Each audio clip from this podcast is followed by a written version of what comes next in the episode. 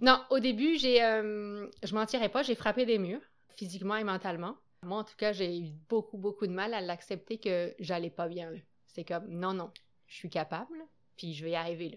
Et euh, j'ai un entourage extraordinaire autour de moi, à la fois en France, mais ici aussi au Québec, là, ma, petite famille que j'appelle ici, qui ont toujours été là pour moi, quoi qu'il arrive, puis qui, même dans mes moments les plus down, down, étaient comme, hello, ça va pas là. On est là, là mais ça va pas là. Bonjour, je suis Pascal. Et je suis Emeric. On est dans le jus, le podcast hebdomadaire qui explore le monde passionnant de la restauration au Québec. Loin des clichés de la télé-réalité, à chaque épisode, nous recevons une ou un invité. Elle ou il nous partage son histoire, sa passion, ses coups de blues. Allez, c'est parti, on est dans le jus. On va parler d'amour aujourd'hui. Pour ça, évidemment, on a invité une femme, une Française bien sûr. Quand elle a débarqué au Québec, c'était pour quelques mois, ça fait 15 ans. Elle ne repartira pas. Elle n'habite pas sur le plateau, elle n'habite même pas à Montréal, elle s'est établie à North Atley. Elle est tombée amoureuse, amoureuse du Québec, de ses habitants, de sa gastronomie, de sa douceur de vivre. Voici son histoire, une histoire d'amour. Aujourd'hui, c'est Elodie qui est dans le jus. Bonjour Elodie. Allô, bon matin. Salut. Donc, euh, il nous parle d'amour. J'ai eu peur un peu au début que c'était cliché. Mais heureusement, c'est Emmerich, c'est jamais trop cliché. Est-ce que c'est vraiment une histoire d'amour? Ah oui, je pense. Ah ouais, ouais. Ouais, parce que ça fait quoi? Ça fait euh, 15 ans à peu près Ouais, que tu es c'est installé? ça. Donc, euh, explique-nous comment tu as décidé un jour de venir ici au Canada, au Québec. Euh, ben, en fait, euh, je viens de Nice, puis euh, j'ai fait mes, mes premières maisons à- à- en France. Puis à un moment donné, j'ai comme j'ai toujours eu la piqûre des voyages, de parler les langues. Puis je me suis dit, bon, ben, fais une demande de PVT, le visa vacances-travail, qui dure un an. Ça a été validé pour le Canada. Et en fait, ben, je suis venue, puis je suis jamais repartie. Et qu'est-ce qui c'est qui t'a fait ne jamais repartir? Je pense les gens, la qualité de vie, euh, la qualité de vie aussi au travail. Parler les langues aussi, il y a toujours le français qui est là, mais j'aime beaucoup parler anglais aussi. Donc, euh, non, non, la culture, euh, la, la nourriture, enfin vraiment tout, là, c'est comme chaque jour on s'enrichit, là. On apprend des choses à chaque jour, là. C'est marrant que tu parles de qualité de vie et euh, pour ceux qui connaissent pas, Nice, c'est quand même au sud, il fait beau, il y a la mer. J'ai quitté la mer et le soleil pour venir à la neige. C'est le rêve de beaucoup de, de Nord-Américains de venir s'installer sur la côte d'Azur. Et toi, toi ton rêve, c'est de fui, là. quitter la côte d'Azur. On a encore, euh, je pense, le, luxe, je dirais, quoique dernièrement c'est compliqué, mais d'avoir les quatre saisons au Québec, vraiment. Là. Donc on les vit vraiment à 100% à fond. Euh, mais non, j'ai- j'aime ça. C'est c'est sûr que je vais être comme tout le monde, je sacre à un moment donné, arriver février-mars quand euh, il y a toujours de la neige. là. Alors, alors, alors, est-ce que tu sacres en français ou en québécois? Ça dépend du niveau d'énervement, en fait. Comme quand c'est très, très, très haut, ça fait un mix. Puis là, je dirais que les sources françaises ressortent. là. Ah ouais. Donc il y a ouais, quelques mots français qui ressortent quand tu es vraiment énervé. Ouais. Tu, tu es parti de France parce que tu en avais marre, tu voulais voir d'autres choses? Euh, un mix de tout ça, en fait. J'adore la France, là, puis j'ai fait mes classes là-bas. Seulement, j'ai toujours voulu apprendre qu'est-ce qu'il y avait ailleurs. Euh, je m'en tirais pas. Dans les écoles hôtelières, on est pas mal euh, guide Michelin, restaurant macaron, macaron, macaron. Je pense pas qu'il y ait juste ça dans la vie. Il faut ouvrir un petit peu, même à l'école hôtelière. J'ai fait des, super belles maisons que je regrette pas, là, vraiment pas. Mais euh, moi, j'ai toujours voulu mettre le voyage et la gastronomie ensemble. Puis en même temps, c'est un enrichissement de connaissances. C'est, je trouve qu'en tant que cuisinier, on peut être dans n'importe quel pays, puis on va être capable de cuisiner, mais en même temps, c'est un échange de connaissances, de traditions, c'est, plein de choses. Je veux dire, on s'enrichit non-stop dans n'importe quel pays. Des fois, on n'est même pas capable de parler la même langue, mais juste en se montrant des choses, on va être capable de comprendre. Est-ce que tu avais travaillé ailleurs qu'en France avant de venir au Canada? Non, non, non, non, non. Euh, avant qu'on on déroule ton parcours au Québec, est-ce que tu peux nous parler un petit peu de pourquoi tu as choisi de devenir cuisinière quand tu étais adolescente ou plus tard? Alors en fait, moi, j'ai un bac euh, général. Ok. J'ai pas fait de bac pro, de EP ou autre. là. Et en fait, euh, je savais pas trop ce que je voulais faire. J'aimais la, la restauration. J'ai fait des travails d'été euh, dans la restauration, tout ça. Puis j'étais comme, j'aime ça, j'aime cette adrénaline, tout ça. Puis euh, le lycée hôtelier à Nice, Paul Augier, offrait euh, le BTS, hôtellerie-restauration, qui se fait en trois ans. Donc la première année, c'est comme une année condensée euh, du bac techno. Puis après, c'est euh, on choisit une option euh, art culinaire du service de table qui est plus cuisine, service, sommellerie, tout ça. Puis euh, moi, j'ai fait ma, mon premier cours de cuisine, puis ça a été OK, c'est ça, puis on lâche pas là. Est-ce que dans ta famille, tu as des personnes qui travaillent dans la restauration ou tu connaissais pas du tout? Dans ma famille, c'est zéro restauration. là. Mhm. Mais par contre, j'ai de super belles origines au niveau de la nourriture, comme du côté paternel, c'est la France traditionnelle, puis du côté maternel, c'est l'Italie. Donc on a toujours eu des bonnes tablées. Là. Qui est-ce qui cuisinait à la maison? Qui cuisinait? Ton Euh, père ou ta mère? Les deux. Les deux? Ouais. Ensemble ou ça dépendait des Ça deux dépend. Ah, c'est Qu'est-ce- quand même une belle richesse que les deux cuisines. Ah, Ouais. c'est- là que ça, c'est la cuisine typique du, du sud de la France, quoi. Ouais. Le mélange entre la cuisine traditionnelle française et la cuisine italienne. Ouais, vraiment. Là. Puis même mes grands-parents aussi, c'est des choses comme euh, euh, le dimanche, des tablés qui durent jusqu'à 4-5 heures. Là. Alors, du qu'est-ce- côté italien comme du côté français, là, c'est Qu'est-ce comme qu'est-ce super. qu'on là. mangeait? Là, on- ma grand-mère du côté italien, on pouvait commencer avec des antipastis. Ensuite, il y avait toujours des pâtes. Toujours, toujours des pâtes. Ensuite, il pouvait y avoir un agneau. Ensuite, il pouvait y avoir encore des pâtes, généralement. Il y avait pas mal, pas mal de pâtes. hein. Parce qu'il pouvait y avoir comme euh, un petit bouillon de pâtes avec des capelletti, mais après, elle allait faire des pâtes à la main ou des cannelloni. Après, il y avait... euh, en dessert, pas trop trop, là. C'était plus l'heure du café, l'expresso, puis après, les adultes qui allaient prendre euh, la petite grappa, là. Puis, La euh, du- grappa. Ouais, c'est ça, là. Puis du côté français, ça pouvait aller avec euh, des choses super traditionnelles comme euh, des terrines en entrée. Mes grands-parents ouvraient toujours une bonne bouteille de vin. C'était comme, il fallait apprécier les choses. Il pouvait y avoir un, un bon coq au vin, finir avec des œufs au lait, des choses, une tarte au mirabelle, euh, des choses traditionnelles. Ma grand-mère pouvait faire de l'aile de riz fraîche, puis c'était comme, waouh, euh, c'est... Non, non. J'ai été gâtée de ce côté-là. là. Donc ça vient peut-être un peu de là aussi, la piqûre de, de la gastronomie. Là. C'est sûrement, ça y est sûrement pour quelque chose. Et à un moment donné, à quel moment donné, tu t'es spécialisé dans la pâtisserie? Ben en fait, euh, j'ai fait cuisine, mais la en fait, officiellement, là, j'ai pas de formation de pâtissière. Je suis cuisinière de formation, pâtissière d'amour, de passion et d'expérience aussi de travail avec le temps. C'est-à-dire que chaque maison que j'ai faite, j'ai toujours commencé en cuisine, puis j'allais toujours voir les pâtissiers pour savoir qu'est-ce qui se faisait. euh, J'étais super curieuse, puis avec le temps, j'ai fait cuisine et pâtisserie dans les maisons que je travaillais. Puis à un moment donné, ça a été comme, OK, la pâtisserie, j'aime vraiment ça, mais je suis cuisinière de souche aussi, donc c'est comme l'équilibre un peu des deux. C'est comme, les deux, je les aime. Ça va, ça va dépendre des périodes, je dirais, ou de l'humeur des fois, où c'est comme, je pense que l'un est complémentaire à l'autre, vraiment. Euh, j'aime les deux, là.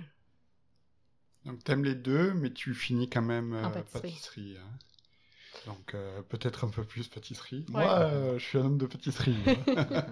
Je suis un gars de salé, donc euh, tu Ah. vois, on se. Un bel équilibre. Ben, tu arrives euh, au Québec.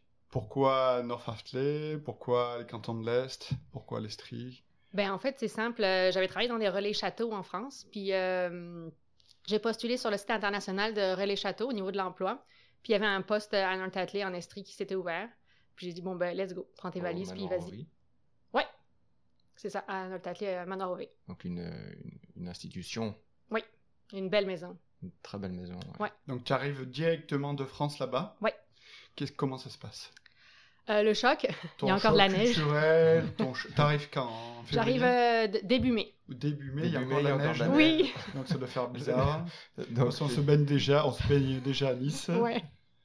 Euh, un bon choc culturel, c'est sûr qu'au début, je dirais, euh, la mentalité, j'ai été accueillie vraiment euh, avec beaucoup d'amour. Euh, on m'a beaucoup aidé au début parce que j'étais vraiment toute seule avec mes deux valises. Là. Puis euh, on m'a aidé, une belle introduction au travail. Les gens ont été super gentils avec moi. Puis euh, un peu de traduction au niveau du langage au début, là, on va se le dire. Là. Comme quoi, par exemple? Euh, juste le, le parler plus, très très vite, là. Puis les, les mots coupés, là, j'étais comme, oh, ok, là, j'étais comme, pouvez-vous me parler en anglais, peut-être, c'est grave, ça. mais, euh, mais moi, j'adore par- non, mais j'adore parler les langues, donc c'est comme, ok, pas de problème, là. Euh, Mais euh, non, ça s'est super bien fait, euh, les gens ont été super gentils, donc euh, un autre rythme de vie aussi, c'est-à-dire que là, au manoir, quand j'ai commencé, c'était euh, des chiffres en continu, c'est-à-dire qu'il n'y avait plus de coupure.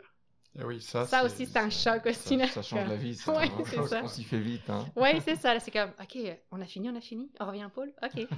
Pas- Et je pense que il y a un- les gens ici, les cuisiniers, ne se rendent pas compte la, la chance qu'ils ont, les cuisiniers, les serveurs, la chance qu'ils ont de ne pas faire de coupures. Ouais, c'est euh, C'est dur les coupures. ouais, c'est dur. Je dirais qu'avec le temps, maintenant, on l'apprécie plus. Puis c'est un luxe. là. Je veux dire, euh, moi au début, j'étais comme, ok, je rentre, je rentre, puis je finis, j'ai fini. C'est comme, je reviens pas, juste prendre une douche, puis on revient pour le deuxième chiffre. là. Donc euh, c'est aussi une certaine qualité de vie. là. Donc euh, non, non, je l'apprécie beaucoup. Là. Ok, donc tes premiers mois, tu es bien accueilli, tu es bien intégré, tu, tu occupes quelle, quelle position? Je suis chef de partie au garde-manger. Ensuite, j'ai bougé un peu entre mes cuissons puis pâtisserie aussi. Euh, vraiment tournante, là, vraiment, ça, a toujours été important pour moi d'être tournante puis polyvalente. Entre-temps, je fais ma demande de résidence permanente. Une fois qu'on est résident permanent, on peut aussi aller voir qu'est-ce qui se passe ailleurs au niveau du travail. Donc là, je me suis dit, ben, euh, c'est peut-être le temps d'aller voir qu'est-ce qui se passe ailleurs. Puis je suis en super bon terme. euh, c'est quelque chose aussi de très important pour moi, c'est à chaque fois de partir euh, en super bon terme avec mes employeurs. Donc, je suis partie en super bon terme. Puis là, j'ai été voir ailleurs qu'est-ce qui se passait. En même temps, j'ai beaucoup, beaucoup voyagé. Puis, euh, cinq ans après, euh, je suis revenue au Manoir OV avec euh, une autre, toute une autre brigade. Des beaux défis aussi. Là, je suis revenue en tant que sous-chef. Puis, j'ai basculé chef pâtissière. Ensuite, j'ai eu des petits soucis de santé. Donc là, il a fallu faire le choix de arrêter la restauration pure pure. Ça, c'était il y a combien de temps? C'était il y a un an et demi. Donc c'est tout récent. Ouais, ouais, c'est récent, là. C'est frais, là. La, la plaie est encore fraîche, là. Ouais. Mais euh, puis là, j'ai trouvé une super belle maison euh, à Sherbrooke. C'est euh, Les Vraies Richesses. C'est une meunerie, boulangerie, pâtisserie. Le propriétaire est un Français. avec des super belles traditions puis un respect du produit. On a un moulin astier dans, dans une de nos deux boutiques. On fait 30% de notre farine locale. Là-bas, je suis chef des cuisines. Donc là, je rebascule dans le salé. Euh, on est une super grosse, euh, belle équipe. Euh, moi, je suis là pour pousser aussi tout ce qui est achat local énormément, car avec mon expérience, j'ai beaucoup, beaucoup aimé aller chercher de nouveaux fournisseurs locaux, Québec, tout ça. C'est vraiment important pour moi. Ça fait partie aussi du fait que j'aime beaucoup le terroir québécois. Là. Je suis comme, OK, il y a des fruits de la passion, mais au Québec, il y a d'autres choses. On est capable de trouver d'autres choses. C'est comme, c'est comme au manoir, quand j'étais chef pâtissière, on travaillait pas de fruits de la passion, on travaillait pas de coconut, on travaillait aux saisons. là. Mettre en valeur le produit québécois. là. Puis là, je fais la même chose euh, au Vraie Richesse à Sherbrooke. Là. Euh, on développe beaucoup, beaucoup sur le local, le Québec. On travaille avec les saisons. Euh, puis ben, c'est ça, ça se passe super bien. On est une belle équipe. Puis, Au, au niveau de la santé, ça t'a permis de, de continuer? C'est un rythme différent, c'est ça? C'est pourquoi ce choix? Euh, ben, c'est sûr que la, la- je garderai toujours la nourriture, la restauration. Là, c'est plus une restauration de restaurant, même si on a une toute petite salle à manger. Au niveau santé, c'est, euh, je dirais, des horaires un peu plus Diurne euh, normaux, on va dire. Ok. Parce que veut, veut pas dans la, resta- la restauration, quand on a un poste à responsabilité, on sait à quelle heure on commence, mais on sait jamais à quelle heure on finit. Puis moi, ben, la santé m'a arrêté, puis c'était comme, c'est le corps qui lâche, là. Donc, euh, c'est comme, OK, même si j'adorais ce que je faisais au manoir, j'ai pas fait un choix de carrière, j'ai fait un choix de vie, de santé. Mais euh, je suis toujours en super bon terme avec l'équipe du manoir, on est toujours en contact, mais là, c'était comme, OK, il faut que je fasse ce choix-là d'aller dans un, peut-être pas forcément plus petit, parce qu'on est quand même une, une belle brigade, puis on, on a beaucoup, beaucoup de projets, mais c'est juste euh, calmer la pression de la restauration aussi beaucoup, là. La saisonnalité aussi est différente. Là, c'est comme constant, à part, bon, ben, pour les fêtes, là. Mais euh, c'est plus calme. C'est comme, OK, même si je reste en charge, c'est, je dirais que la pression est peut-être différente. Sans entrer dans les détails, est-ce que ça te dérange si on parle de, de la transition après ta maladie? Parce que moi, c'est un sujet qui me, qui me touche. Pareil, pour des raisons médicales, j'ai dû arrêter la, la carrière que, que j'aimais tant. J'ai dû faire une croix sur euh, une partie de, de ce que j'imaginais pour la suite. Est-ce que ça te dérange qu'on en parle? Euh, non, non, euh, je- quand ce sera trop, euh, je vous dirai stop, là. Mais sinon, je suis, euh, je suis pas mal transparente, là. Euh, Est-ce que tu as réalisé tout de suite que tu devais arrêter ta carrière? Non, je suis une tête de cochon. mais je l'assume. Pas, pas t'es française. Mais je l'assume tout à fait. Qu'est-ce que Euh. ça veut dire ça? Je l'assume à 200%, mais je suis, euh, je suis pas méchante, là, mais j'ai j'ai du caractère. Là. Oui, il en faut aussi dans notre métier, là, surtout en tant que femme. Là. Tudut. Ah. Mais euh, Non, un tu autre veux- sujet. Oh, tu ouvres une brèche là. ouais, je sais. Là. Mais euh, Non, au début, j'ai, euh, je mentirais pas, j'ai frappé des murs, physiquement et mentalement. Euh, puis on l'accepte pas, hein, que ça va. Enfin, moi en tout cas, j'ai eu beaucoup, beaucoup de mal à l'accepter que j'allais pas bien. là. C'est comme, non, non, je suis capable, puis je vais y arriver. là. C'est Et- comme. C'était quoi les symptômes? Euh, ben, j'ai eu des soucis euh, de santé physique et des soucis de santé mentale. Donc, oui, on se le cachera pas, j'ai fait un burn-out. Mais j'ai aussi eu euh, deux tumeurs dans l'utérus. Ah oui, d'accord. Donc, c'est ça. ça. Et à côté de ça, on rajoute deux, trois petites choses à droite à gauche qui sont Ok. comme. C'est tout arrivé en même temps? Ou les uns Euh, après les, les autres uns après les Ça autres, s'est je dirais que c'est quand, ça arrive, ils décident d'arriver comme tadam, tadam, tadam, tadam, Ouais. entrée plat dessert, boum. Euh, le corps lâche, c'est Ouais. un vrai, vrai, vrai burn-out fort. ouais, c'est ça. C'est comme le seul moyen d'arrêter, c'est le, le corps. Puis il y a aussi, aussi le, je mentirais pas, euh, le, le corps a arrêté, mais moi j'étais énormément dans un déni. Énormément, c'est comme non, je suis capable, je suis capable. Et euh, j'ai un entourage extraordinaire autour de moi, à la fois en France, mais ici aussi au Québec, là, ma, ma petite famille que j'appelle ici. là. Des gens à qui euh, j'ai pas forcément été euh, dans mes moments. euh, ben, quand on est une tête de cochon, des fois, c'est comme. mais qui ont toujours été là pour moi, quoi qu'il arrive, puis qui, même dans mes moments les plus down, down, étaient comme Hello, ça va pas là. On est là, là, mais ça va pas là. Ça, c'est des vrais amis. Oui, oui. Il y en a pas beaucoup, mais ils sont là, là. Puis à un moment donné, ça a été comme. euh, même si on veut essayer de pousser, pousser. euh, puis c'est- c'est vraiment super récent pour moi, là. C'est comme. Même des fois, là, je suis comme. Ok, puis là, je suis comme. On se calme, on prend du recul. C'est ça. euh, on n'a qu'une vie. on n'a qu'une santé. Puis si, quand on dit hein, la santé va, tout va, mais quand la santé va pas, ben il n'y a pas grand-chose qui va. là. Non, il n'y a pas grand-chose. Donc, c'est juste d'y aller petit à petit, là, mais je m'en tirerai pas. Euh, chasser le naturel, il revient au galop des fois. Là. OK. Écoute ton corps, les signaux qu'il t'envoie avant d'arriver à la prochaine étape. Tu veux pas retomber à sol. Donc là, tu, tu as appris à écouter ton corps? Euh, J'apprends, toujours. Est-ce que quelqu'un t'aide Un coach euh, de vie Un psy? Oui, euh, j'ai eu la chance de pouvoir accéder à, à un psychologue. C'est pas évident ça non plus aussi. J'ai euh, ça fait mal à l'ego un peu. J'ai pas un ego méchant, mais c'est comme des fois c'est comme. J'ai pas un ego mauvais ou prétentieux, c'est juste comme d'accepter que ça va pas et d'accepter d'aller chercher de l'aide.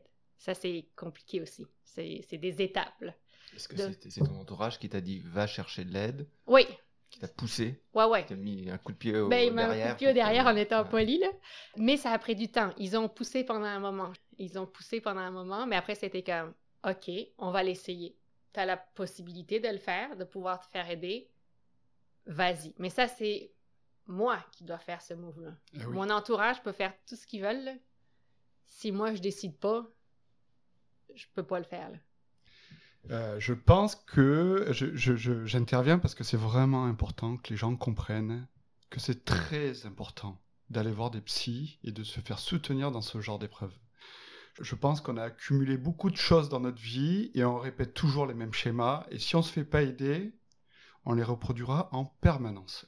Ouais, je suis d'accord à 100%. Moi, j'appelle ça le, le petit cercle vicieux là, qui est mauvais. là. Eh C'est oui. comme, oh, on a l'impression que ça va mieux, puis ta ta ta ta, qu'est-ce que t'as pas compris là? Qu'est-ce que t'as pas compris là? Hop! Donc, euh, tant qu'on casse pas ça, là, mais euh, si on a la possibilité, moi, comme je le répète, euh, puis ils vont tous savoir euh, qui ils sont, là, mais j'ai eu un entourage extraordinaire euh, qui ont été là tout le temps pour moi. Là. Les amis, puis quand les amis, ils peuvent plus au final, ben, c'est pas qu'ils peuvent, c'est pas qu'ils veulent plus, c'est que eux, les pauvres, ils, peuvent pas aller plus. Ben là, il faut accepter d'aller voir un professionnel. Ils sont là pour ça. Il n'y a pas de honte à ça. Il n'y a pas de j'ai échoué ou c'était un échec d'aller voir un professionnel. Puis ben c'est ça, il faut, faut le faire. Puis après, ben je pense que ça devient comme une fois que la, la glace est brisée, let's go.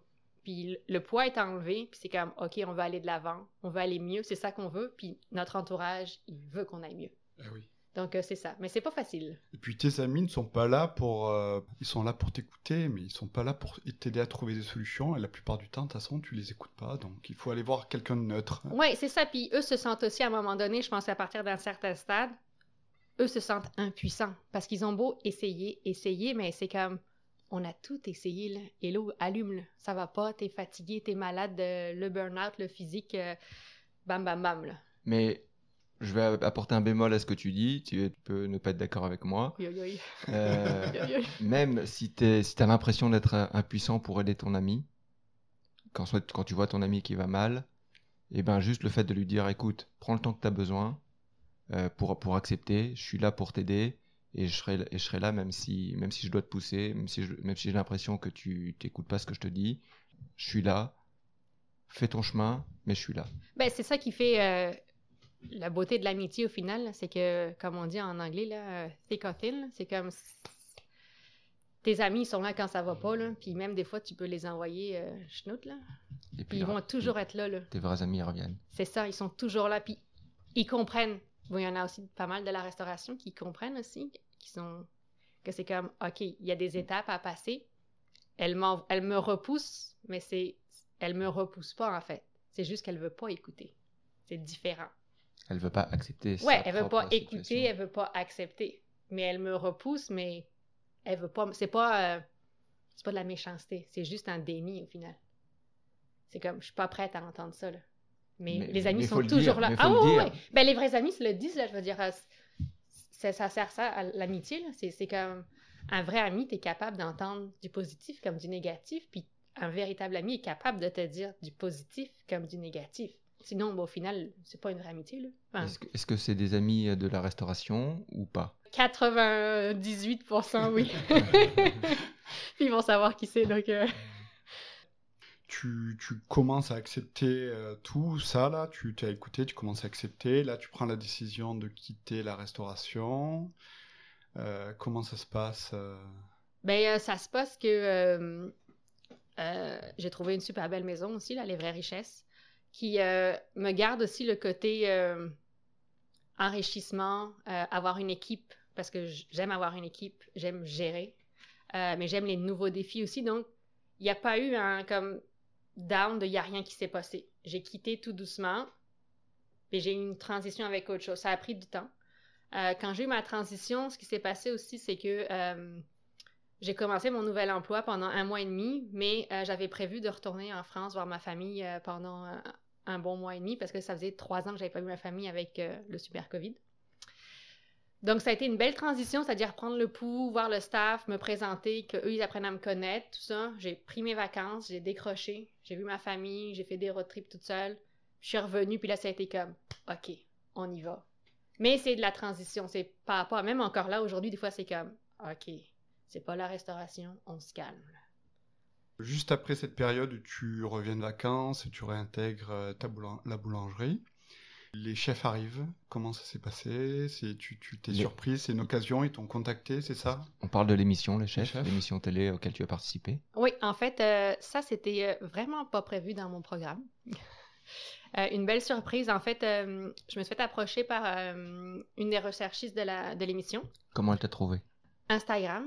Puis au début, je croyais que c'était un scam. Donc, j'ai pas répondu. J'étais comme, ben là, là.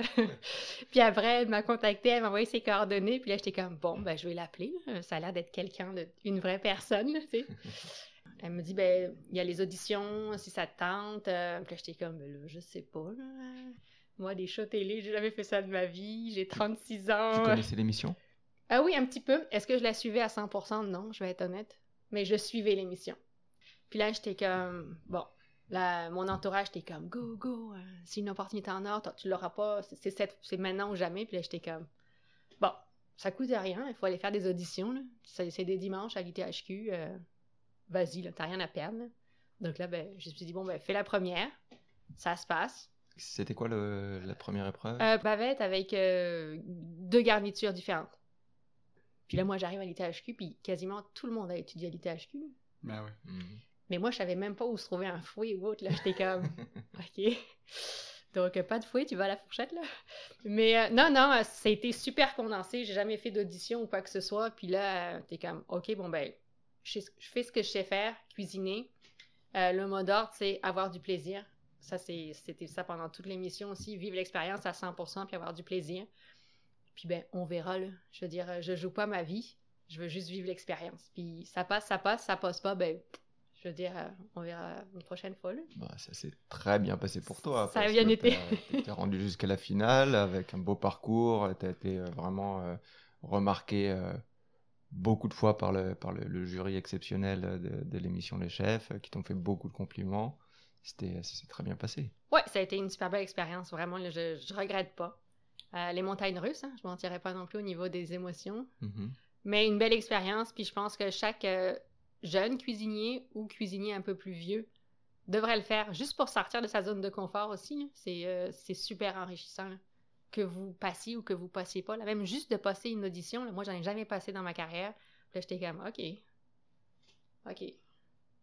Est-ce que tu as recuisiné des riz de veau depuis? Non. non. Que tu vas non. non. C'est toujours un sujet sensible. Elodie a été éliminée après une cuisson de riz de veau où elle n'avait pas eu le temps de terminer.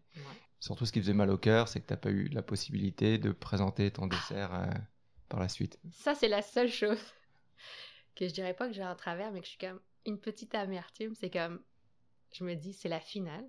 Puis vous nous demandez de faire nos menus de A à Z. Ben, faites une émission de deux heures, faites un show de deux heures, puis les trois finalistes sortent leur menu de A à Z. Entrée froide, entrée chaude, plat et dessert, jusqu'à la fin. Là. Ah Mais bon, ou, alors, ou, alors, commencer par le dessert. Ouais, ouais, ça me dérange pas, ça, là. Mais non, non, je, je, le savais que mes rideaux manquaient de cuisson. J'ai pas eu de surprise. Mais c'est vrai que sortir mon dessert, j'aurais vraiment aimé le faire. Ah ouais, c'est frustrant parce que tu te prépares pour la finale, tu prépares ton menu et puis ta spécialité, ton, ton, ton, chef-d'œuvre, tu peux pas le présenter parce que tu, tu dois sortir. Mais je regrette rien. Je regrette rien. Mais c'est ça. J'ai peut-être un petit message pour les prochaines finales. commencer par le dessert. Est-ce que ça a changé quelque chose dans ta vie? Professionnel, non. Je me suis revée le lendemain matin, puis euh, de la finale officielle. J'étais allée au travail, puis c'était comme. On te reconnaissait dans la rue?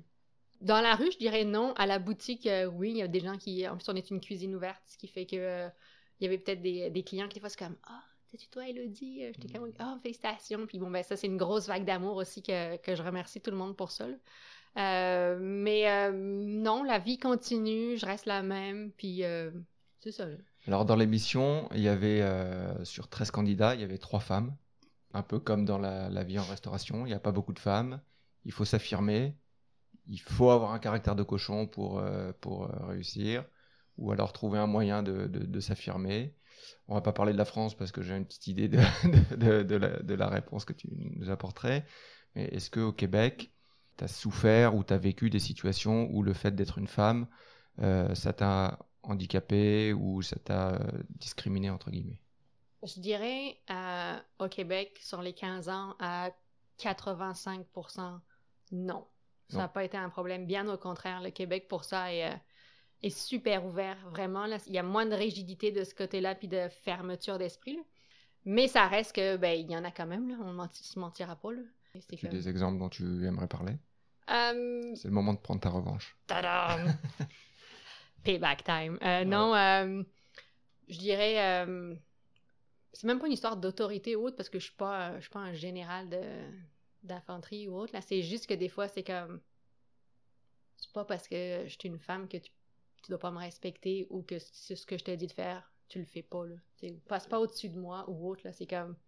Pour tes employés, tu parles. Ouais. C'est comme.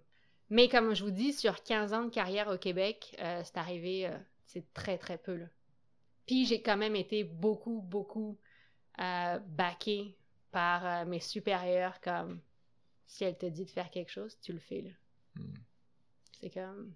Est-ce que tu as des conseils pour les, les jeunes femmes qui, qui, qui, débutent, qui sont peut-être euh, un peu plus euh, timides, un peu plus réservées, qui osent pas répondre euh, Qu'est-ce que qu'est-ce que tu leur conseillerais ben, C'est pas une histoire de répondre parce que faut pas répondre. Le seul moment où je dirais que on peut se permettre de répondre, puis attention, je viens de d'un système super old school là, donc on répond pas là. Je me suis toujours dit, euh, le jour où on te manque de respect en tant que personne humaine, ben, la personne que tu as en face, que ça soit ton chef ou pas ton chef, c'est fini. On reste des humains avant tout. Donc, il y a un minimum. Je veux dire, mettre quelqu'un plus bactère, ça va te servir à quoi? Puis la personne, elle, elle va peut-être vivre la pire expérience de sa vie. Puis c'est peut-être quelqu'un qui a un magnifique potentiel, puis qui peut être quelqu'un d'extraordinaire. Ça, c'est les vieilles mentalités de nos jours, on avance tout doucement. Mais je dirais euh, aux jeunes filles, ben de pas lâcher, que euh, au Québec, en tout cas, ça se fait bien d'être une femme en cuisine. Ça se fait très bien. Après, ben, c'est sûr qu'il y a des, des mentalités ou des fois des, générations, plus old school, mais c'est que ça se fait super bien. Puis lâchez pas, là. Faut pas lâcher. Ça devient d'être cuisinier, là. Ça devient en, en dedans de toi, là. T'aimes ce que tu fais, là. Oui, c'est sûr, il va y avoir des journées où euh, tu vas dire c'est pas fait pour moi ou autre. Ou... Mais si t'aimes ça, ben, let's go, continue. Là. Lâche pas, là. Puis t'es capable. Tout le monde est capable. T'as des rêves, t'as envie. T'as envie d'apprendre. Go, là. Lâche pas, là. En parlant d'apprendre, j'ai lu quelque part que t'aimerais bien euh, passer ton savoir. Encore une fois, le métier de cuisinier, c'est euh, un, échange constant. Il n'y a personne dans notre métier qui a la science infuse, ou qui en tout cas peut se permettre de l'avoir, je pense. On peut apprendre de... Moi, je peux apprendre de vous. Vous pouvez apprendre de moi. Je peux apprendre de la grand-mère d'un tel. Je peux apprendre d'un de mes stagiaires qui vient euh, pendant un mois euh, au restaurant. Donc, on apprend, on apprend. Donc, c'est un échange non-stop. Pareil dans les pays étrangers, pareil, on apprend. Mais transmettre, oui. Euh, je pense que transmettre, puis surtout au niveau économique de nos jours. Puis au niveau santé, j'aime beaucoup la nutrition, la santé, euh, puis au niveau des coûts aussi aujourd'hui. Des fois, il y a des gens qui pensent que cuisiner, ça coûte cher, puis ça prend du temps. Oui, je sais, mais c'est une éducation de cuisiner aussi, veux, veux pas. Donc, d'apprendre aux gens, tu peux le faire de cette manière-là, puis tu vas couper des coûts là, parce qu'on sait que de nos jours, ben, c'est ça, le coût de la vie devient de plus en plus élevé. Mais avec des choses simples, ben, on est capable de, OK, jette pas ça, jette pas ça. Le gaspillage, on peut le couper. Euh, mais avec ça, tu peux faire ton potage, ça, tu peux le geler, ça, tu peux. L'enseignement, moins dans le sens. Euh, Devenir prof. D'une prof, ah, peut-être. Ben, J'aimerais ça, je mentirais pas, là, ceux qui m'entendent. mais plus dans le sens. L'ITHQ, tu sais où c'est maintenant? Oui, je sais où c'est. C'était la première fois en, 14 ans que j'allais à l'ITHQ. Mais dans le sens. Euh, de la réalité de nos jours, puis que ce soit dans les écoles pour des enfants, euh, pour des gens qui ont euh, des difficultés, pour des jeunes mamans, euh, tout le monde en fait peut apprendre. C'est ça que même moi, je veux dire, c'est non-stop, mais d'amener une, base d'éducation à tout le monde au niveau de la nourriture, de la santé. Tu vas t'acheter de la junk, puis je dis pas que j'avais pas dans des fast-foods, là, j'y vais. Mais des fois, c'est comme, s'il y en a, c'est répétitif, ben ton budget va pas te plaindre. Ouais, mais tu peux t'acheter des fruits, des légumes, un morceau de viande, puis te faire un bon repas qui dure deux jours pour une famille de quatre. C'est des petites choses simples. C'est pas dans le sens, OK, euh, ta crème montée, tu la fais comme ça, une crème pâtissière, c'est comme ça. Non, c'est plus. Pratico-pratique. Ouais, c'est ça, dans la vie de tous les jours. Là. Très important.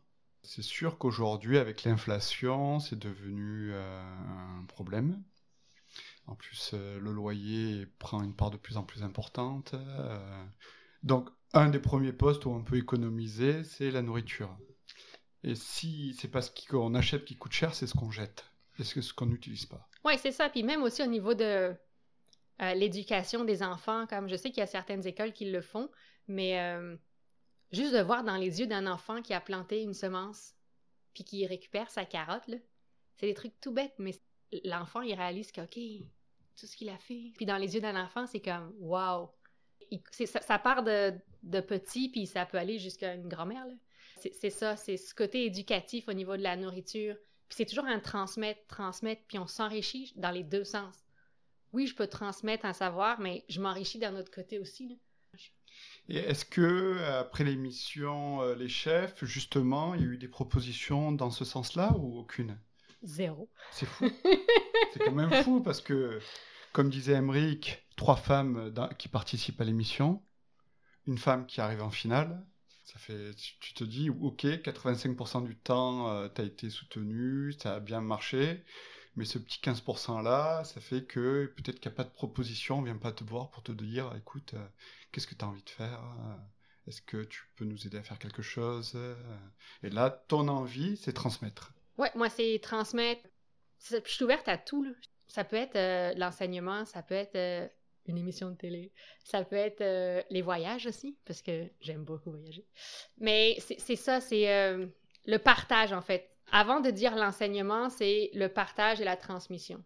Puis je trouve que dans la nourriture, les choses de base, là, il y a un potentiel énorme. Comme je disais, à la fois d'un enfant dans une école ou dans une maison de retraite, ou dans Monsieur et Madame Tout le Monde, ou maman qui a quatre enfants, puis qui a une routine à 2000 à l'heure la semaine, la pauvre. Puis, enfin, c'est tout le monde, tout le monde doit être sensibilisé à ça. Là.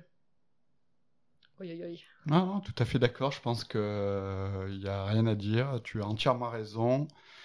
Euh, partager, recevoir, donner, c'est Au final, c'est la c'est un, un repas, là. Mm. Un repas, c'est on partage, on transmet, on a du bon temps, puis on a du plaisir.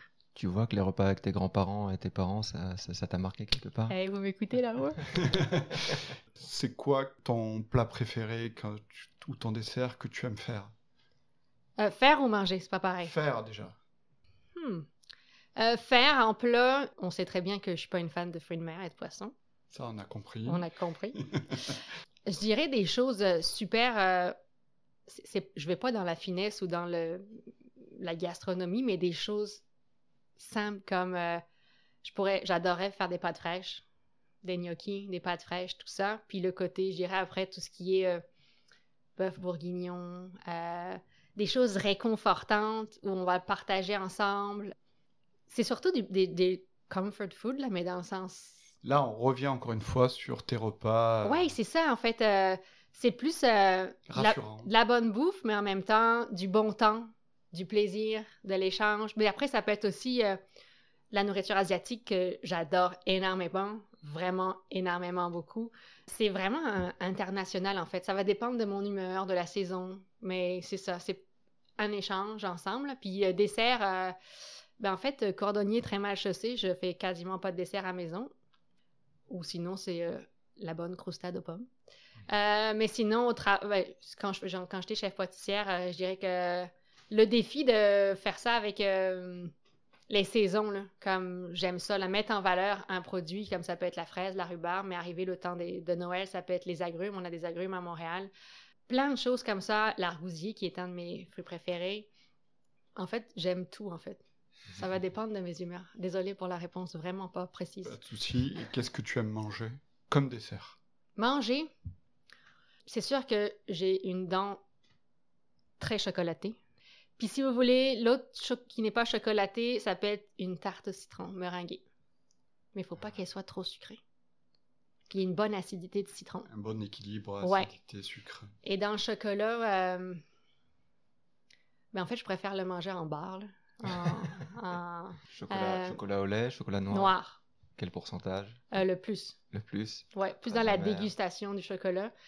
Mais ouais, le tarte au citron, ça me rappelle quand j'étais petite, puis que le dimanche, euh, on allait à la boulangerie, puis j'avais droit à ma petite tarte au citron, c'était comme wouhou! et tu, et tu mangeais la, la meringue italienne en premier? Ouais, Eh quand oui, j'allais partout. eh oui, non, et ça collait, Ouais, c'est ça. bon. Mais euh, non, ouais, c'est les choses simples. Mais ici au Québec, comme euh, je disais tout à l'heure, une bonne croustade aux pommes, là, c'est simple, mais ça peut être débile. Et vers chez toi. Ah, D'ailleurs, euh, juste, euh, je veux revenir à ce que tu disais au début, là. Tu parles de pommes, c'est pour ça que ça me, je me souviens de cette question. Tu aimes euh, te fournir localement le Oui. plus possible. Est-ce que tu as vu, dans ces 15 ans, une amélioration dans la, dans la production de maraîchers locaux et dans la chaîne logistique qui permet de venir au restaurant ou au boulanger? Je dirais, euh, nous en Estrie, euh, je dis c'est une des, une des régions les ben pas les plus belles, mais quand même un petit peu. Au niveau de c'est ça, de tout ce qui est agriculture, produits, que ce soit fromage, fruits, légumes, bon, les poissons non, parce qu'on sait que ça vient de plus haut. Ça a mis du temps, vraiment là. Je dirais que c'est les peut-être les 5 six dernières années où là on a senti comme OK, on va dans le local, tout ça. Mais il faut aller les chercher, là. Les pauvres, euh, ils n'ont pas que ça à faire que de taper à la porte, puis de, il faut qu'ils travaillent dans le champ. C'est 7 jours sur 7, 370 jours semaine. Et Donc- là, et là c'est la responsabilité des restaurateurs, Oui, surtout des maisons établies, oui, dans le- comme celle dans laquelle tu as travaillé, oui. où tu as la responsabilité d'aller chercher des marchés, euh, chercher les essayer les nouveaux, les nouveaux producteurs. Ça marche, ça marche pas. Comme là, je vois cet été, euh, les tomates viennent de Compton, euh, les fraises framboises. Dis, dis les, les producteurs aussi. Euh, si c'est euh, Abri Végétal. On, on a la ferme Saint-Élie à Louandréane. Merci pour tous tes beaux petits fruits, les légumes, tout ça. Puis les pauvres cet été, là, ils ont été marqués par la pluie. Là, je dirais en Estrie, bon, partout aussi dans le Québec, mais en Estrie, ça a été catastrophique. Autant il y avait des feux d'un côté, autant nous, on avait de l'eau. L'eau aurait pu aller là où il y a les feux. C'est comme, mais bon, Dame Nature est, est un peu en colère en ce moment. Il y a eu dans les cinq dernières années un gros boom, je dirais, vraiment. Mais il y a quand même encore une hésitation. Je prends un exemple euh, que j'ai entendu récemment par un de mes fournisseurs locaux. On m'appelle, on me dit Hello, euh, j'ai des brocolis déclassés. On m'envoie une photo. J'étais comme OK, déclassés. euh, ils sont magnifiques, tes brocolis. Ouais, mais à l'épicerie, ça rentre pas dans le. C'est pas, c'est pas assez beau pour l'épicerie.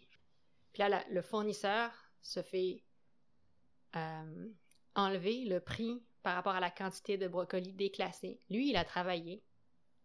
Le brocoli, c'est juste parce qu'il rentre pas dans une photo de norme d'épicerie. Donc, j'étais comme, moi, j'ai pas de problème avec ça. Je vais te les prendre. Salade de brocoli, potage, n'importe quoi. Que la tige soit plus longue. Ça reste un brocoli. Il est local. Donc, il y a comme un côté, des fois, un peu une contradiction, comme là, on entend parler de légumes moches, là.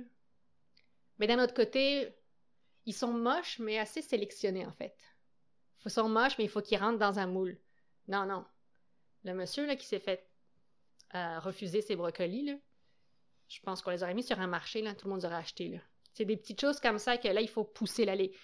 J'ai rien contre les supermarchés, là, loin de là, là, c'est pas ça que je veux dire, mais ça va dans les deux sens, là.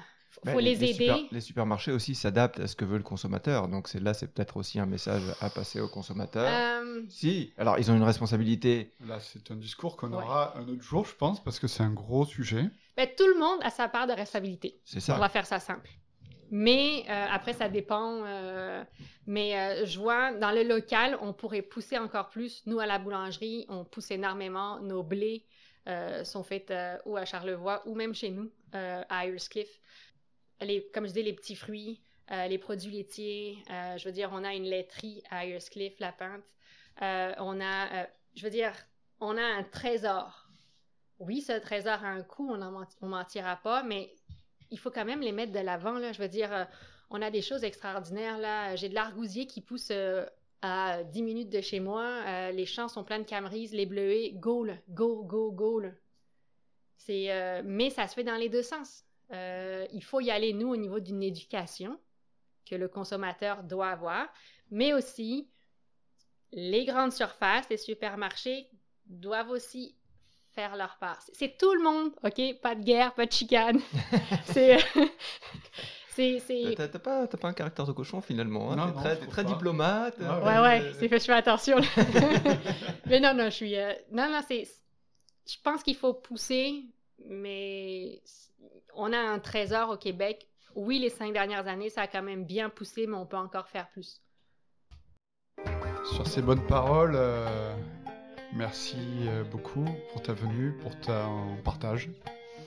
Alors euh, quand on, on- quand on a commencé l'émission, on s'est dit ben on va voir où la discussion nous mène. On a couvert beaucoup de sujets, c'était super. Merci beaucoup Elodie, c'était passionnant de t'écouter.